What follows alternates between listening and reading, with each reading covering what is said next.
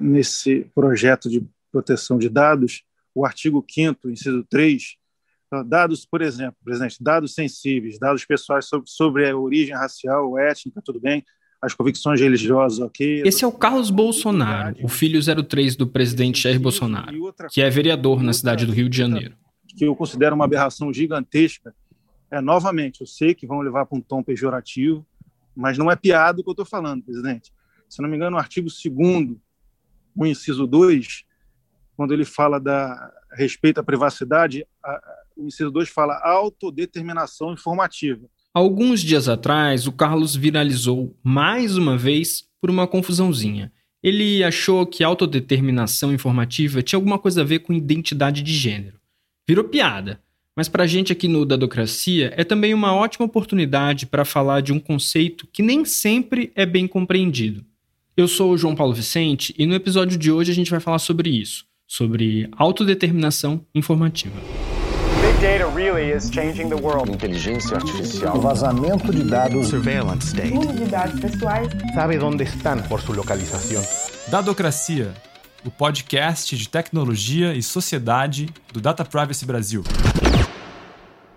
Autodeterminação, você vê por aí gente que inclusive se autodenomina tigre, leão, jacaré, papagaio, periquito. Novamente, repito, isso não é piada. Tá aí um pouco mais do Carlos Bolsonaro, o popular Carluxo. Bom, quem está aqui comigo hoje para falar sobre a autodeterminação informativa é o Rafael Zanata, que andava sumido. E aí, Zanata, tudo bem? E aí, João? Pois é, tava com saudade de aparecer aqui. Obrigado pelo convite. Que bagunça, hein? Sim, foi uma gafe histórica né, e bizarra. Eu assisti o vídeo no, logo no, na noite em que aconteceu a audiência pública e eu fiquei impressionado porque ele realmente ele, ele tem uma obsessão tão grande com as questões de identidade e gênero que ele criou uma discussão em cima de um conceito jurídico que não tinha nada a ver com identidade de gênero, né? e dizendo que as pessoas querem se chamar de periquito, jacaré, papagaio, e que ele é contra tudo isso, dizendo que aquilo era uma tentativa né, da, das esquerdas de colocar uma legislação de gênero mascarada de proteção de dados pessoais, ou seja, fez uma confusão absolutamente estapafúrdia e que já entrou para a história. Antes da gente continuar, eu queria lembrar que o Dadocracia é apoiado pela OneTrust, plataforma líder em tecnologia para gestão de privacidade, segurança, governança de dados e conformidade. Se você quiser nos dar um alô, dizer um oi, o nosso e-mail é dadocracia.dataprivacy.com.br. Então vamos lá. No dia 19 de abril, durante um debate sobre a regulamentação municipal da Lei Geral de Proteção de Dados no Rio de Janeiro, o Carlos Bolsonaro fez essa bagunça que a gente mostrou agora. Isso viralizou, bastante gente comentou, e em geral todo mundo falou que o 03 confundiu LGPD, a sigla para Lei Geral de Proteção de Dados, com LGBT. Na verdade, se a gente for exageradamente tecnicista, a confusão não foi bem essa. O filho do presidente se atrapalhou com o conceito de autodeterminação informativa, um conceito que ainda pode ser complexo, mesmo para pesquisadores e especialistas da área. Uma leitura menos que transversal, né, como, foi feita, pode levar a, a interpretações que revelam muito mais sobre o intérprete, talvez, do que propriamente sobre o conteúdo em si. Eu acho que não houve propriamente uma confusão da LGPD com LGBT. Bom, um, lapsus língua, né? um, lapso como esse, todo mundo vai. Eu acredito que todo brasileiro vai cometer algum momento da sua vida. É muito mais do que isso o que aconteceu. Mas acho que de concreto, que vale para a nossa discussão, que vai ficar muito mais que o um aspecto anedótico, é necessidade de, de, de, ter uma visão clara desse princípio que, de certa forma, é, aquele que acomoda praticamente todos os interesses e disposições da LGPD que de fato concretizam o controle da pessoa sobre seus dados. Esse é o advogado Danilo Doneda, que é precursor da discussão sobre uma lei de dados no Brasil. O Danilo é professor do IDP, o Instituto Brasileiro de Direito Público, e membro do Conselho Nacional de Proteção de Dados. Zanata, viagens do Carluxo à parte, é fácil fazer confusão com esse termo? De fato, a LGPD ela, ela traz o conceito, mas não explica. Né? Isso, é um, isso de fato é um problema. Né? Esse conceito está posto na literatura, na teoria de proteção de dados pessoais, e, e quem é do campo geralmente conhece. Então, de fato, para um, um notívago, para um novato, para quem está começando nessa área, é, não é tão simples saber o que significa. Né? Nesse ponto, a gente tem que reconhecer que, de fato, a LGPD ela dá de barato o conceito e, e não, não traz a sua explicação. Bom, a autodeterminação informativa foi consagrada como direito fundamental numa decisão do Tribunal Constitucional da Alemanha, em 1983, num julgamento sobre a lei do censo alemã. Essa lei era questionada por mais de mil ações em todo o país. As pessoas eram contra a possibilidade do Estado analisar informações da população no contexto de resquício da experiência nazista, que foi muito intensa no controle de informações. O Rodrigo Valadão, que é procurador do Estado do Rio de Janeiro e membro da Comissão de Privacidade e Proteção de Dados da OAB do Rio de Janeiro, explica um pouco mais dos problemas dessa lei do censo alemã. A Alemanha era um país que já tinha uma certa tradição de proteção de dados pessoais. Não é à toa que a primeira lei que a gente tem notícias no mundo é uma lei alemã do Estado de Hesse, de 1970. A Alemanha também promulga, em 1977, a sua primeira lei federal sobre o tema.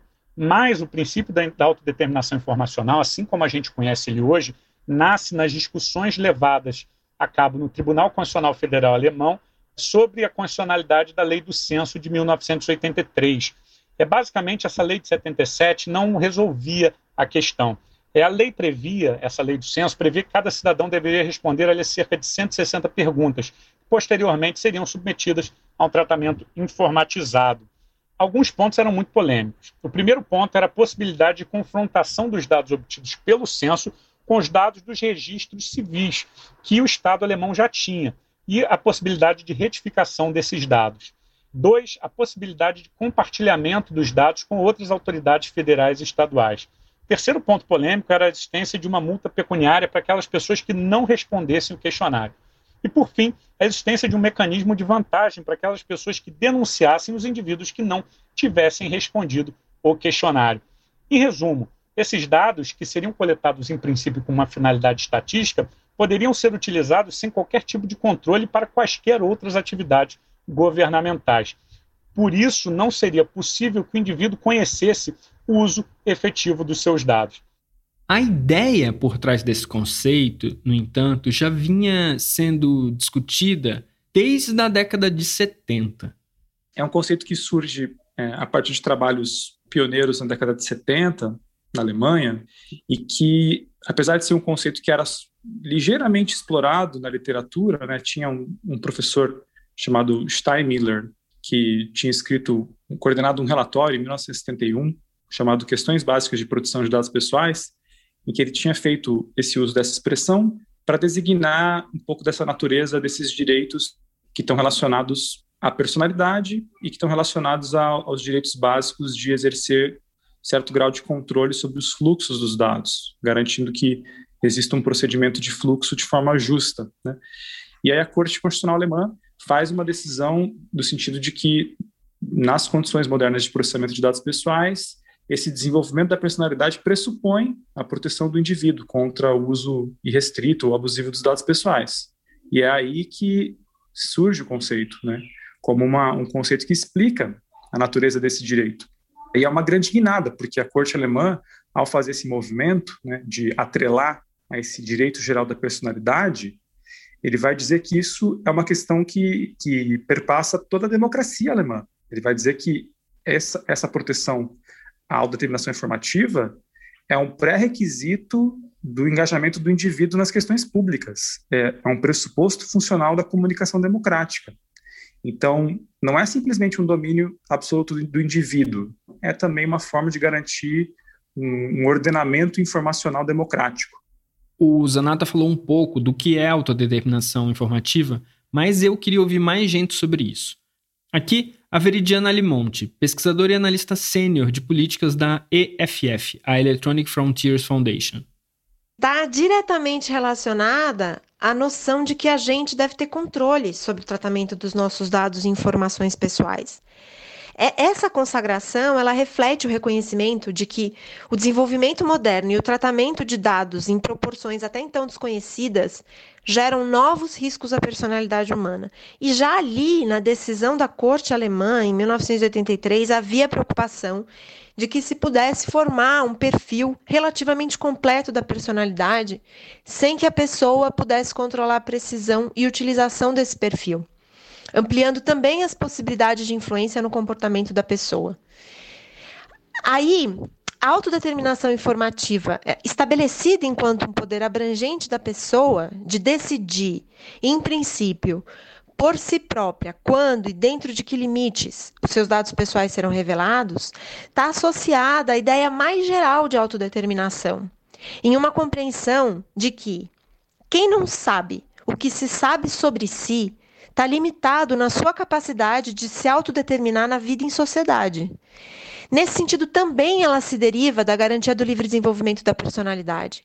O que dispara a proteção não é necessariamente o dado ser sigiloso ou íntimo, mas o caráter pessoal desse dado ou informação. É o fato de eles estarem relacionados à pessoa, servirem como projeção da personalidade da pessoa em determinado contexto de, de tratamento de dados.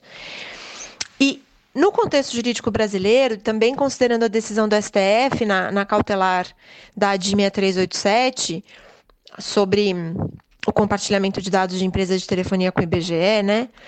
Eu entendo que, que a autodeterminação informativa é elemento do direito à proteção de dados pessoais a afirmar um poder de controle do titular sobre os dados que lhe dizem respeito.